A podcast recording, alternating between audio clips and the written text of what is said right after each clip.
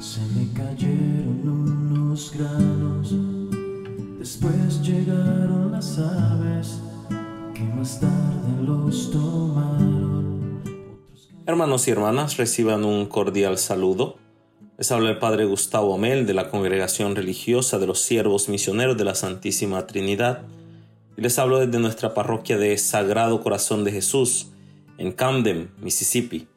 Estaré compartiendo con ustedes el Evangelio del día de hoy. En el nombre del Padre y del Hijo y del Espíritu Santo. Amén. Lectura del Santo Evangelio según San Mateo, capítulo 13 versículo del 36 al 43.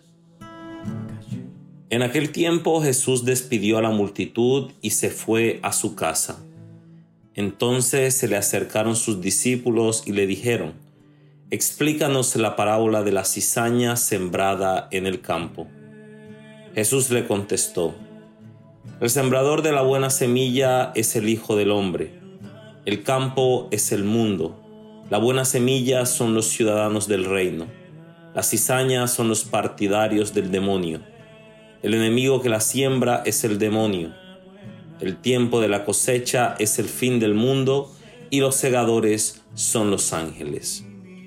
Y así como recogen la cizaña y la queman en el fuego, así sucederá al final del mundo.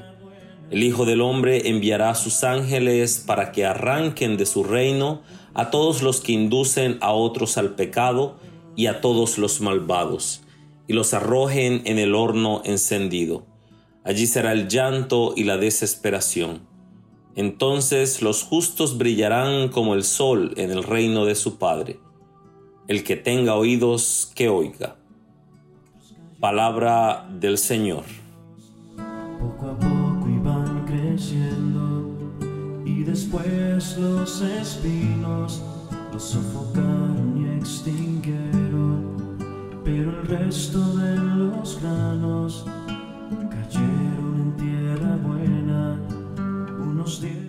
Hermanos y hermanas, el día de hoy escuchamos la explicación de la parábola del trigo y de la cizaña que se encuentra en Mateo capítulo 13 versículos del 24 al 30. Para comparar el reino de Dios, Jesús utiliza esta imagen de la agricultura que sería fácilmente entendida por sus oyentes. Son pocas las parábolas donde se nos da la interpretación de la historia y esta es, precisamente una de esas parábolas. En esta parábola se identifica al trigo como los que escuchan y acogen el mensaje del reino y a la cizaña se le identifica con aquellos que rechazan ese mensaje. La tensión crece un poco cuando al final del Evangelio se nos presenta una imagen apocalíptica de lo que pasará con la cizaña.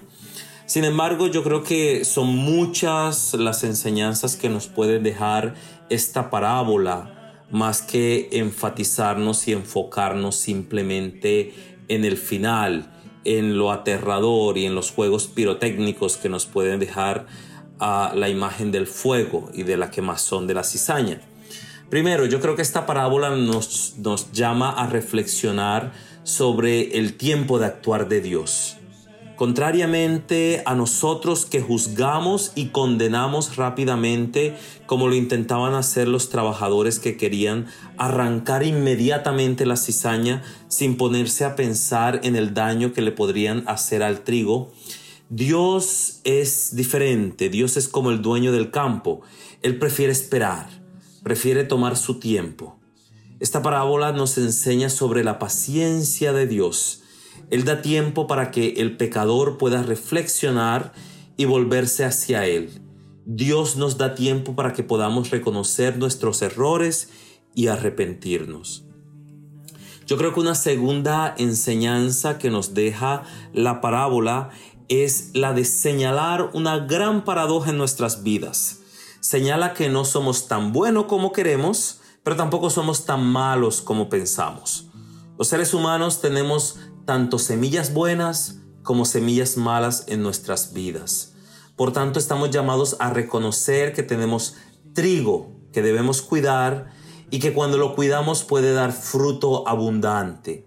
Como también estamos llamados a reconocer que tenemos cizaña, esas actitudes negativas y destructivas que debemos arrancar y echarlas fuera, echarlas al fuego. Y al igual que nosotros, las personas que nos rodean, que están a nuestro alrededor, también tienen semillas buenas y semillas malas. Y estamos llamados a ser pacientes con ellos, como Dios es paciente con nosotros. Pidámosle la gracia al Señor de reconocer la semilla buena que tenemos en nuestras vidas y de arrancar la semilla mala que puede crecer dentro de nosotros que también nos regale la gracia de ser paciente con los demás, como Él lo es con nosotros. Recordemos que al final Dios ve toda nuestra vida y no solo nuestros errores. Que el Señor nos bendiga siempre. Otros cayeron entre espinos, poco a poco iban creciendo y después los espinos los sofocaron y extinguieron pero el resto de los granos cayeron en tierra buena, unos dieron el cien, el sesenta y el treinta.